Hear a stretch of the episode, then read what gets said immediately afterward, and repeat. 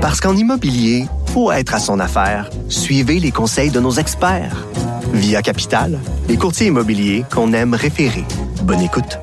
Vous vous demandez si les plantes ressentent de la douleur? Ou encore, comment est-ce que les daltoniens voient le monde? Le balado en cinq minutes est pour vous. Explorez la science, l'actualité et l'histoire en un temps record. La Feu, en collaboration avec le gouvernement du Québec, est fière de propulser la série Balado en cinq minutes. Ne laissez pas les questions sans réponse plus longtemps. En cinq minutes, disponible sur l'application et le site cubradio.ca. Je pense que c'est ce qui a fait sursauter le procureur de la Couronne. Nicole Gibault. J'en ai un ras le bol de ces gens-là. À mon sens, c'est de l'intimidation. Geneviève Peterson.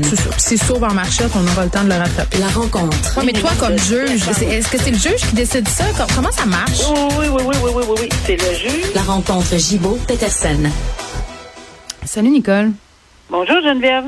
On va revenir sur la disparition euh, de Marilyn Bergeron, une jeune femme que j'ai connue, je tiens à le dire, euh, pas personnellement, mais je l'ai croisée euh, parce qu'on a des amis communs. L'une de mes bonnes amies était d'ailleurs l'une de ses grandes amies, Marilyn Bergeron, qui est disparue quand même il y a de nombreuses années, 14 ans. Et à chaque année, sa mère fait une sortie pour nous rappeler euh, Marilyn, mais aussi nous rappeler les circonstances de sa disparition. Je rappelle qu'elle habitait Montréal au moment des était en visite chez sa mère dans le coin de Québec. Euh, elle semblait avoir peur de quelque chose. Je résume le grossièrement les faits. Euh, elle est partie, euh, s'est arrêtée dans un café et on ne l'a plus jamais revue. Et depuis ce temps, Nicole, toutes les hypothèses sont sur la table. Est-ce qu'elle s'est sauvée? Est-ce qu'elle a été attrapée? Est-ce qu'elle a été enlevée? Est-ce qu'elle est encore vivante? Sa mère qui disait avoir encore espoir de la retrouver.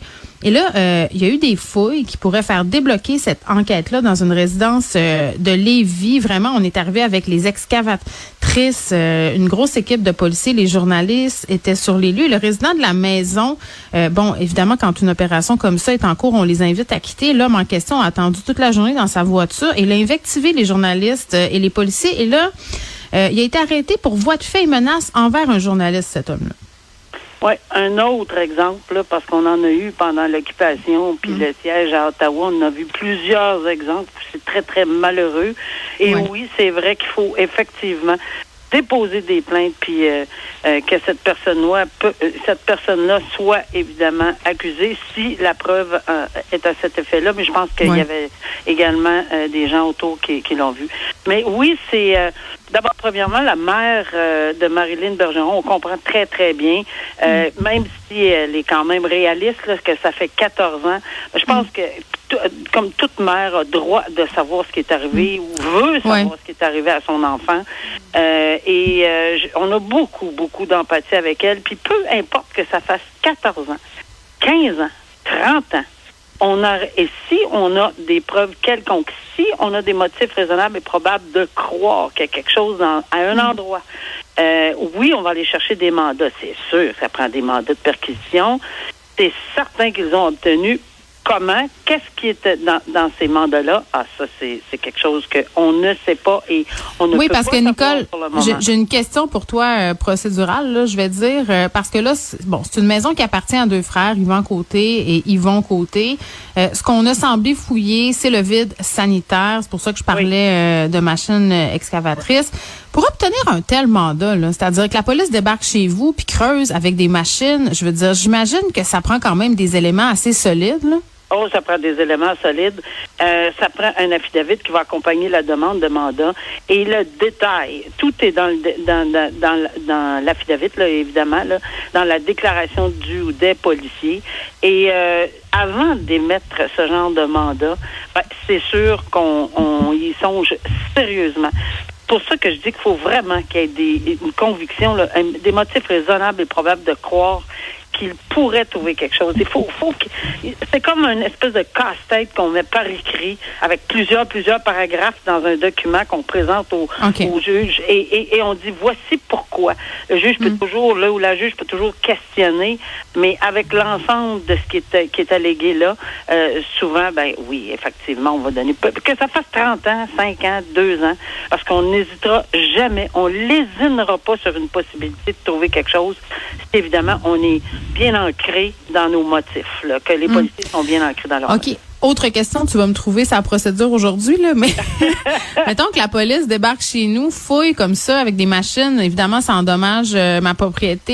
Euh, qui assume ces frais-là par la Ben suite, là, les réparations? Pour le moment, on, on, on- ça, ça, ça s'avère là, que c'est un mandat euh, qui semble avoir été donné de façon très légitime. Là. Ouais. Et si on ne trouve rien, ben là, j'ai l'impression qu'il va y avoir des discussions, mais en ce moment, là, c'est c'est sous la légitimité du code criminel là, qui est prévu là-dedans. Ben, c'est quand même des questions euh, qu'on se pose. Des fois, on voit ça, là, les policiers qui rentrent dans des maisons, saccagent Ah un peu les trucs pour trouver euh, de la preuve. Moi, je me demande toujours qui fait le ménage après. c'est une question euh, un peu drôlatique, mais je me la pose tout le temps. Prison à vie pour un tueur à gage, euh, Nicole Frédéric Silva qui a écopé euh, bon d'une sentence euh, à vie, puis on dit toujours sans possibilité de libération conditionnelle avant 25 ans. Euh, trois meurtres qui sont impliqués dans ce dossier-là, commis en 2018, et le juge qui dit c'est que tout tout indique que c'est son arrestation qui a mis fin à ses activités. Il aurait continué. C'est ce qu'il en conclut. Oui, il a encore. Ben, en fait, euh, c'est- un tueur à répétition. Alors, à Ouais. sa vie. euh, selon le- le- la preuve qui a été dévoilée à ce procès-là, euh, effectivement, c'était c'était une personne qui tuait à répétition. Bon, et si on ne l'avait pas arrêté, il aurait continué à tuer, puis à tuer. Puis il a pris toutes sortes de moyens pour éviter, évidemment, qu'on le trouve. Euh, il a changé son allure. Et, bon, il a fait toutes Ah oui, sortes hein? de choses. Et finalement, euh, ils l'ont arrêté. Il a fait des, fausses identités, changement d'apparence physique, etc. Mais là, il est arrêté et effectivement coupable de trois meurtres. Mais là, les gens vont dire, ben oui, mais pourquoi il n'y a pas eu euh, la- le fameux 25 ans d'ajouté pour les trois meurtres? C'est pas parce ça. que il l'a pas eu, c'est parce que la Cour d'appel, on se souvient dans la, dans la cause de Bissonnette, euh, la Cour d'appel euh, a entendu cette fameuse euh, article, cette fameuse euh, les arguments sur le- l'article du Code Mhm. criminel qui permet d'ajouter des blocs de 25 ans pour pouvoir demander ou non euh, une libération conditionnelle. Il l'a déclaré inconstitutionnel, mais c'est devant la Cour suprême. C'est pour ça que c'est d'une importance capitale que la Cour suprême, et ça va être bientôt, là. Ça va être cette année qu'on va entendre les plaidoiries, tout au moins, là, euh, à la Cour suprême pour savoir si oui ou non cet article du Code criminel qui permet de, de cumuler, d'ajouter des 25 ans par bloc. Alors ici, Ouais. il n'est pas pour s'enfarger là-dedans. là. C'est, c'est, il peut pas le faire, le juge. Pourquoi? Parce que la Cour d'appel, qui est plus haut que la Cour supérieure, euh, c'est, c'est, c'est, c'est non, c'est inconstitutionnel, jusqu'à ce que la Cour suprême déclare effectivement qu'on peut ajouter ou non.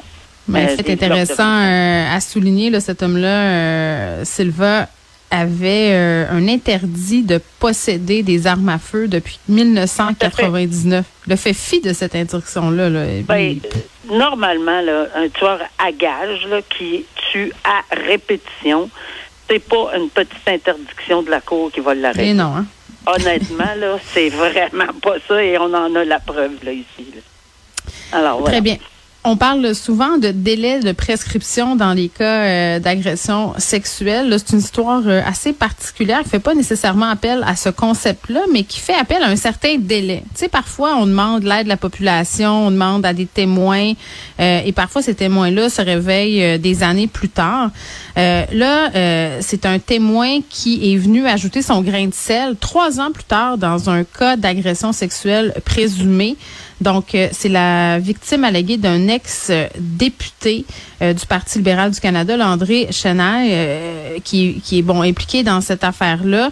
Et selon ce témoin-là, qui, je le répète, vient de se, ré- se réveiller, il a dit, ben écoutez, là, moi, euh, je vais pas me mêler de ce qui me regarde pas. J'ai vu ça passer dans les journaux, cette affaire-là, puis je trouvais qu'il manquait un pan de l'histoire. Puis rappelle-toi, Nicole, on s'en était parlé de cette histoire-là. C'était euh, la femme là, qui s'était rendue chez l'homme en question et qui aurait fait une commotion cérébrale en tombant. Tu sais, après avoir bu une consommation d'alcool. Puis nous, on se posait beaucoup de questions. là. On se disait, ben écoutons, à quel point tu bois un ou deux verres euh, puis que tu tombes en bas de ta chaise. Donc, tout ça était euh, assez bizarre. Et là, cet homme-là dit, OK, tu sais, je comprends que euh, tout ça se passe, mais moi, ce qu'elle me dit, cette victime alléguée-là, c'est que euh, l'homme en question, donc le député, voulait laisser sa femme pour elle euh, et blablabla. là. Oui, c'est toute une histoire. euh, C'est compliqué, là. J'essaie de résumer ça simplement. Euh, ben, c'est- compliqué, mais ce qui était intéressant, oui, c'est sûr que ça, ça va se, ça se déroule, toutes ces allégations à savoir s'il voulait laisser sa femme, etc. Mais Mm. c'est le grain de sel que ce témoin-là vient, enfin, il, il brouille un peu les cartes en ce sens qu'il Oui, dit, mais moi, qu'est-ce que ça change? Oui, ça change peut-être la donne. Mais le problème, c'est que pourquoi peut-être que ça change la donne? Parce que peut-être qu'on va trouver un mobile euh, où on va vouloir soulever, ne jamais oublier un doute raisonnable. Alors, faut jamais oublier, soulever le doute raisonnable. Et évidemment, euh, on va, on questionne c'est trois ans après avoir appris la connaissance, euh, après avoir pris connaissance, pardon, des accusations contre ce monsieur-là, que ce, ce témoin-là a décidé d'approcher, de, puis il a approché la défense. Euh, il aurait pu aussi approcher la couronne, euh, mais c'est juste, juste avant les plaidoiries au procès. c'est sûr que ça brouille les mm. affaires, mais est-ce qu'on peut laisser quelque chose de cette nature-là juste faire? Non. Ça pose beaucoup de questions, euh, Nicole. Deux affaires là-dedans. Là, je vais citer euh, le témoin en question qui disait avoir le béguin pour quelqu'un ne veut pas dire consentir. C'est juste que quand une personne parle aussi profondément d'à quel point il va être avec la personne et quelques mois plus tard, tu entends cette histoire, tu te demandes ce qui s'est passé. C'est ce qu'il a dit. Et voilà. Et le dire, c'est vrai que, que, la crédibilité, puis le pourquoi cette personne-là sort trois ans après, c'est sûr qu'il faut le questionner comme il faut. Ça, j'ai aucun doute là-dessus, puis on va s'en occuper dans les contre-interrogatoires. Ben, sur le trois ans, euh, ce qu'il a répondu, c'est que lui était persuadé que cette victime-là cherchait à obtenir de l'argent. Ben, et quand il a vu que ça s'en allait en cours, il s'est dit, ben là, euh, j'aimerais ça donner peut-être plus d'informations. Exact. Alors, ses motivations vont être scrutées à la loupe. Et puis, bon, est-ce que ça va en faire un témoin potentiellement très crédible qui va faire chavirer l'ensemble de tout ça? c'est sûr que le tribunal, là, il y a un élément de plus, là, puis il va falloir qu'on se questionne à cet effet-là euh, et essayer de décortiquer pourquoi, comment, puis pourquoi, pourquoi même si tu penses que c'était du de, l'argent que la victime voulait, mm. mais c'est parce que des accusations, tu savais qu'il y en avait au niveau criminel. C'est une chance à prendre la veille des plaidoiries, là. Tu sais, Nicole, j'ai une question euh, pour toi là, qui a siégé tellement longtemps. Euh, qu'une victime alléguée d'agression sexuelle ait eu un béguin pour son agresseur, qu'elle lui a même couru après, euh, lui ait envoyé des messages explicites, peu importe, là, tu comprends le topo, hein? je vais aller plus loin, qu'elle soit étendue. Je vais, je vais aller jusqu'à la chambre à coucher. Vas-y donc, ouais. On va jusqu'à la chambre à coucher, puis je te vois venir 100 000 à. Est-ce qu'elle peut ne pas vouloir... Oui, est-ce qu'elle peut le retirer, son consentement? Absolument. Un consentement se retire en tout temps. Et il y en a qui comprennent pas ça. Parce que hmm. va toujours ajouter, ben, venue chez nous. Ah, ben là, elle a baissé une bretelle. Ah, ben là, elle a pris un verre. Ah, ben là, elle a accepté que, bon, je l'embrasse, que je la touche. Mais c'est tous des gestes différents. Alors, l'acte comme tel, sexuel, euh, si la personne ne veut plus, peu importe que ce soit du taponnage ou autre, hmm. c'est non. Il n'y a rien qu'un mot qu'on doit comprendre. Non, c'est non. Alors, c'est ça que ça veut dire. C'est un dossier euh, qui va être intéressant de suivre, euh, Nicole, euh, cet ancien député du Parti libéral, André Chenal, qui est visé par des accusations d'agression sexuelle. Merci beaucoup. À demain. À demain. Au revoir.